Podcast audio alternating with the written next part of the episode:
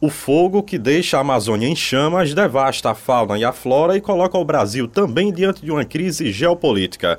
Mas o que há por trás dessa cortina de fumaça? O professor de Ecologia da Universidade Federal de Sergipe e pesquisador do Instituto Serra Pilheira, Sidney Gouveia, é o nosso entrevistado a partir de agora aqui na Rádio UFES FM. Satisfação em recebê-lo em nosso estúdio, professor. O cenário de agora, de fato, é consequência do aumento do desmatamento anunciado meses atrás? Boa tarde.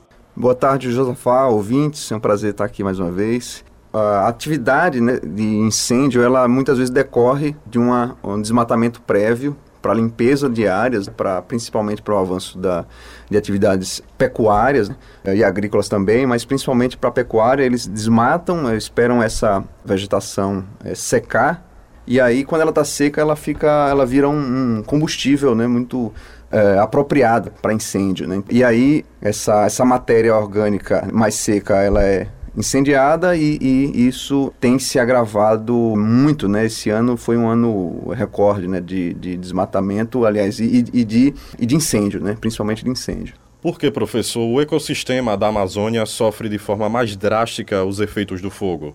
É, isso é interessante porque alguns ecossistemas, né, alguns ambientes, como as savanas, como o exemplo do Cerrado brasileiro, no Brasil Central, alguns biomas são, são adaptados ao fogo. Né? Muitas espécies precisam da atividade do fogo para eh, se estabelecer e manter seus ciclos de vida naturais. Mas florestas úmidas, como é o caso da Amazônia, elas não têm adaptações ao fogo. Então, eh, elas não têm uma que a gente chama de resiliência. Uma vez que, que queima, demora-se muito tempo para aquela vegetação se regenerar e as espécies recolonizarem aquelas áreas. Então, além do efeito imediato da queima, tem um efeito de longo prazo que é bastante é, importante também.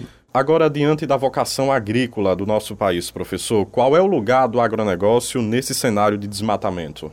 Um aspecto é que já está ficando claro que o próprio setor ele está preocupado com isso porque o setor agropecuário brasileiro depende de uma imagem brasileira positiva em relação à proteção da biodiversidade, até porque a agricultura depende de serviços ambientais da, da biodiversidade, né? água, ar, polinizadores, etc.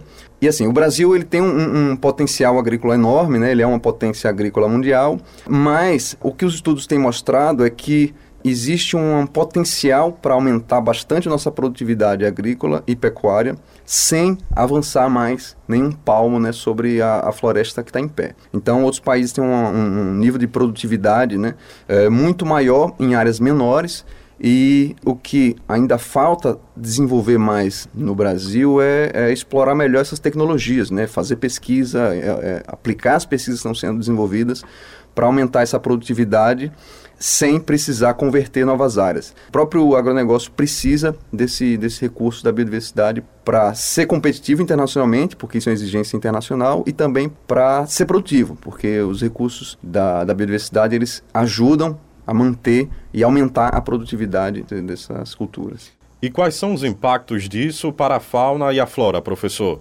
A resposta imediata, da, enfim, que é muito triste de ver do, do fogo em si, né, consumindo, matando vários animais e várias plantas, mas tem um componente importante, especificamente da Amazônia, que é uma região hiperdiversa, né, tem uma diversidade enorme de espécies. Nessas regiões existe um, um nível de endemismo muito alto. O que é isso? É, as espécies, muitas espécies têm uma distribuição muito restrita geograficamente. Elas só ocorrem em alguns poucos quilômetros quadrados, alguns poucos dezenas de quilômetros quadrados. Então, quando uma área dessa é perdida, várias espécies são perdidas junto antes mesmo de a gente conhecer essas espécies, a gente catalogar essas espécies. Então, além da, do efeito direto sobre a dinâmica de várias espécies, de plantas, de animais, um componente que, na minha opinião, é bastante grave é essa, essa questão do endemismo. Por exemplo, alguns, alguns anos atrás, algumas espécies de primatas foram descritas para essa região e elas são endêmicas, né? elas são, só ocorrem naquela região. Então, provavelmente, essas populações elas sofreram um impacto bem significativo nessa, com esses incêndios né, e desmatamento nessa região. É possível também, professor, apontar os riscos para o futuro? Sim, os, os dados que, os, por exemplo, o Instituto Nacional de Pesquisas Espaciais tem levantado e tem, e tem apresentado regularmente, e alguns estudos anteriores mostram que existe um, um ponto, um limiar, né, um ponto de quebra, né, um ponto em que se o, o desmatamento, se a perda da, da Amazônia avançar além desse ponto, e a gente já não está mais tão longe dele, que é em torno de 25, 30% dessa, dessa cobertura florestal. Se a gente avançar além desse ponto, é esperado uma mudança bem significativa na dinâmica da vegetação e na dinâmica climática na região. Muitas espécies que são adaptadas a esse tipo de, de condição, elas vão dar lugar a espécies mais adaptadas a climas mais secos e o que se prevê é que pode acontecer um, um cenário de transformação da floresta amazônica em um ambiente mais seco, num ambiente mais parecido com o que a gente tem no Cerrado, né? um ambiente mais savânico, né, que a gente chama. Esse cenário de desmatamento, professor, em área tropical é um caso restrito ao Brasil, à floresta amazônica ou não? Desmatamento uh, e incêndios, eles são generalizados, né? acontecem em vários lugares. A gente está vivendo um momento bastante grave, específico no Brasil, pela magnitude em relação a anos anteriores, mas tem vários países, inclusive agora na, na região amazônica, né, com o Peru, Bolívia, que sofreram com incêndios também.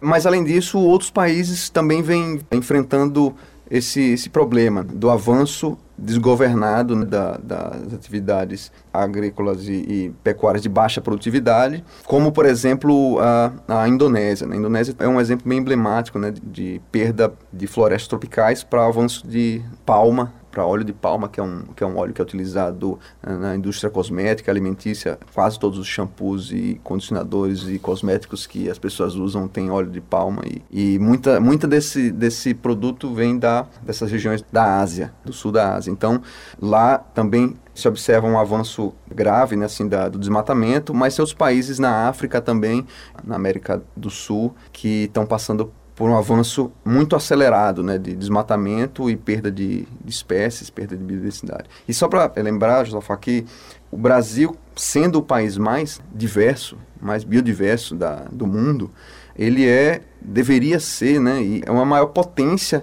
na produção de produtos da biodiversidade. Né? Então a gente tem um potencial de explorar os recursos da biodiversidade enorme, maior do que uh, a maioria dos outros países, e a gente precisa investir nesse, nesse tipo de, de recurso, porque eles provavelmente são a mina de ouro né, do, do Brasil. Né?